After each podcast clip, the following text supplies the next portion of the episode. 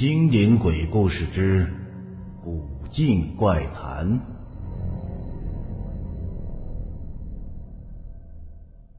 周五的时候，苏宁接到了一封来自伟民律师事务所的信。信上说，苏宁的表姨婆去世了，遗嘱里有提到苏宁的名字，所以需要他在周日的上午十点去一趟律师事务所。领取那笔遗产，高丽一把抢过了信，匆匆看了看。哎呦，这老太婆还会给你留遗产？当初咱们俩结婚的时候，她可是不太高兴啊！我还以为这辈子她都不会再认你了呢。表姨婆的确不太高兴高丽。记得结婚时，苏宁和高丽要挨着个。去给长辈敬酒，敬到表姨婆那里时，老太太眼一翻，嘴一撇，死活不肯接高丽手里的杯子，闹的是特别的尴尬。周日上午十点，苏宁准时到了伟民律师事务所。一个微胖的、戴眼镜的中年男人微笑着迎上来。是苏宁小姐吧？我是冯伟民。既然您已经来了，我们这就开始吧。遗嘱宣读完之后，苏宁有些发愣。他没想到，一辈子住在乡下古宅，从不愿出门的表姨婆，居然有价值几百万的珠宝。更没想到，表姨婆竟然把这些珠宝留给了他。苏小姐，您可能还不知道吧？你表姨婆的祖上呢，是从宫里头出来的，这些啊都是她的祖传宝贝。冯律师好像看穿了苏宁的心，还有，他走到了角落边，搬出了一个纸箱子。这遗嘱里啊，还特别交代了一下，说要让你把这个东西摆在屋里。嗯，否则呢，你就会失去遗产的继承权。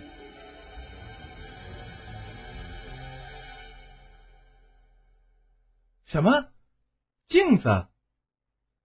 高丽不可思议的大叫起来。纸箱子里的确是一面镜子，但是个古镜。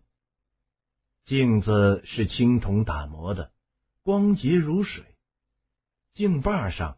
镶嵌着宝石，十分精致美丽。苏宁把古镜摆在了客厅里，怪事渐渐的发生了。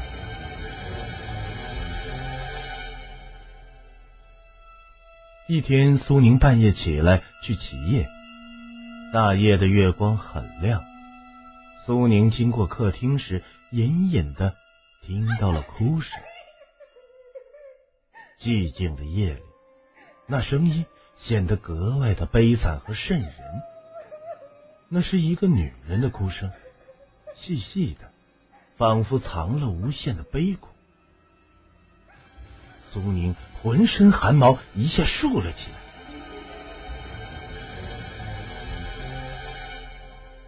他突然发现，那哭声是从古镜那里传来的。他战战兢兢的。望了过去，正好看见月光照在古镜上，镜面像是在翻转。他不敢再看，拔腿狂奔回了卧室。高丽看着他，不禁笑了：“ 怎么了？怎么跑成这样啊？”苏宁苍白着脸：“你有没有听到客厅里有女人的哭声？”不会吧？高丽疑惑的说：“我连楼下的虫叫都能听得见，哪有什么女人哭啊？你肯定是产生了幻觉了。”苏宁躺了下来，摇摇头，想：或许真的是自己听错了。又一个周末到了，高丽一大早就去了他的单位——生物研究所。他最近正在攻克一个项目，经常去单位加班。苏宁打扫完卫生后，躺在沙发上想休息一会儿，却不知不觉的睡了过去。梦里似乎有什么东西在纠缠他，好像又是女人的哭声。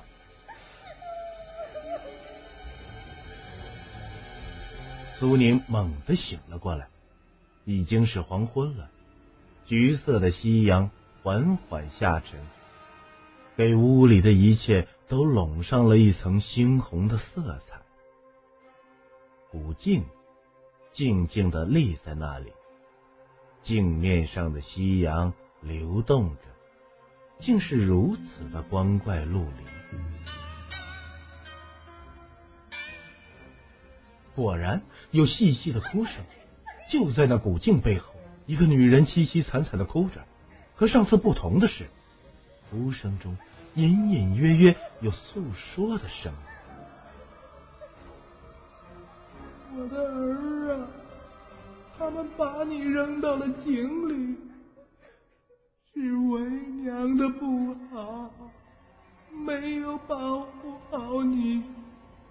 那帮太监都是畜生，畜生！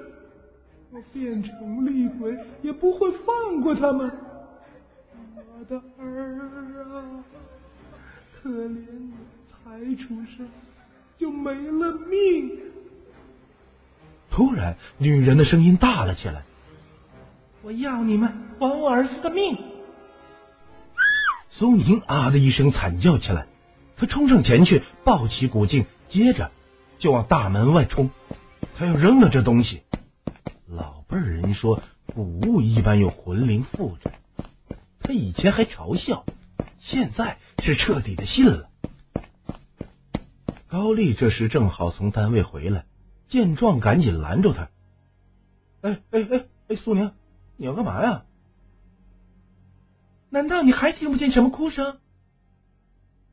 苏宁疯了一样叫着，可高丽却皱起眉。哎，苏娘，够了啊！别胡闹了，这屋里哪有什么声音啊？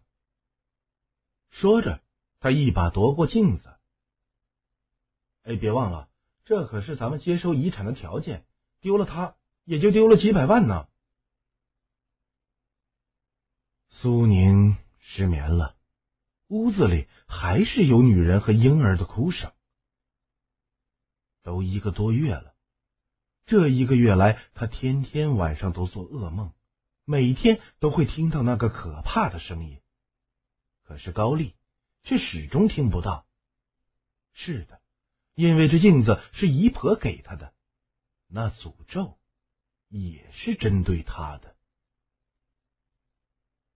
苏宁变得神思恍惚，好几次在上班时走神。同事们看他的眼神怪怪的，都私下里议论他的精神有问题了。今天是七月十五了，苏宁突然想起。他站起身，冲出单位。他要坐车回乡下去。几小时后，老家到了。苏宁没有回父母的家，而是直接去了表姨婆的坟上。他跪在坟前，泣不成声。表姨婆，你放过我吧！那面镜子我受够了，我真的好怕，好怕。突然，有人拍了他的肩。苏宁惊恐的回头望去，却看见一个英俊的年轻人站在他的背后。哎，你怎么这么伤心呢？年轻人自称叫齐浩，是表姨婆从前的邻居。他们聊了一下午，苏宁觉得心里舒服多了。这是头一次，别人不把他当成神经错乱。回到了家，高丽拿着一张纸，兴致勃勃的朝他走来。哎，苏宁，今天下午啊，我去查了查这面镜子的来历，你猜怎么着？这个是清朝后妃用过的呢。那个后妃呀，本来很得宠，这面镜子哎，就是咸丰帝专门赐给她的。嗯，但是后来呢，这个咸丰帝啊，宠幸了别的妃子，然后这个后妃呢，她不甘寂寞啊，偷偷的就和宫里的一个侍卫勾搭上了，还生了个私生子。可惜呀，你说这宫里也没有不透风的墙啊，这孩子刚一生下来啊，就被这太监们就给扔到井里了。于是啊。那妃子就悲怨交加啊，在一个风雨夜，抱着镜子啊就上吊自尽了。婴儿、太监、井，原来那个女人说的是真的。苏宁感觉一阵天旋地转，他捂住嘴，身体不断的颤抖。一定是这样。那个妃子把自己的怨念注入了镜子，还要向每个镜子的主人报复。半夜两点，高丽已经呼呼的睡着了。苏宁从床上爬起来，他悄悄的走到了客厅，抱起了镜子，一口气冲到楼道里，把镜子扔下了垃圾口。他不要那些珠宝了，几百万的钞票再多也买不回来一条命。回来后，苏宁睡得很香很香。早上，高丽拍拍他的脸：“哎，宝贝儿，我去上班了啊！我给你煮了牛奶，你喝完再接着睡一会儿。”苏宁坐起来，一口气喝完牛奶。又接着睡了下去。醒来时已是早上十点。苏宁摇摇头，索性不打算去上班了。慢慢的走到客厅里，他突然愣住了。古镜还在那里，还在那个柜子上。苏宁的头眩晕了起来。耳边似乎又听到了女人的哭声，他拿起梳子，木然的走到梳妆台前，梳理着头发，一下，两下，镜子里的脸变了，那是个妩媚的清装美人，正拿着木梳梳着她的把子头。他的口里轻轻的唱着小曲儿，他很开心，因为刚刚和侍卫偷欢回来。哼，皇上不要我，我也不稀罕他。突然，那张含春的脸变得怨毒：“害死了我的儿子，你们都不得好死。”镜中美人的眼睛。死死的盯着苏宁，以命还命，你也要跳下井去？井，井在哪里？苏宁转过身，啊，窗口已经变成了井口，底下是深深的井水，还要跳进去，一了百了。苏宁。慢慢的走进窗户，踩了上去。突然，一只手从背后把他拖了下来，他昏了过去。醒来的时候，苏宁发现自己躺在伟民律师事务所的沙发上。冯律师微笑着说：“怎么样啊，孙小姐？嗯，舒服一些没有？”我没死，苏宁疑惑的问。哈哈哈哈哈哈！冯律师大笑起来：“你没死，而且啊，那个古静啊也没有鬼魂，一切都是高丽搞的鬼。他啊和别的女人勾搭上了，想和你离婚啊，却又贪图你的钱，于是呢，他就想出这个法子。”在放古镜的柜子后面呢，安置了一个小型的录音机，放古装片电影的片段啊来吓唬你，而且啊还声称他自己没听到。这样一来呢，你的精神状态呢就越来越差了，而旁人呢也就坚信啊是你有问题。最后呢，他索性啊就在你的牛奶里啊放了一些毒素。当然，你自己的老公他就是生物研究所的，他提炼出来的蘑菇毒素啊，足以让你产生足够的幻觉。那天要不是我来得及时啊，你可能真就没命了。谢谢你，冯律师。苏宁有些伤感的说：“她痛恨自己的丈夫竟然会做出这种事来。”啊，没事，不要谢我，谢七号吧。冯律师摆摆手：“是他打电话来提醒我的。”下楼后，天已经黑了。苏宁匆匆的往家走，拐角处。一个年轻人走向他，嗨，现在没事了吧？苏宁欣喜的看着齐浩，你怎么会知道真相？齐浩笑了笑，你的表姨婆啊，第一眼见到高丽就觉得他不是好人，于是他就嘱托我，让我暗暗的照顾你。他看了眼苏宁，脸红了。其实当时表姨婆是想把我介绍给你的。啊，原来是你！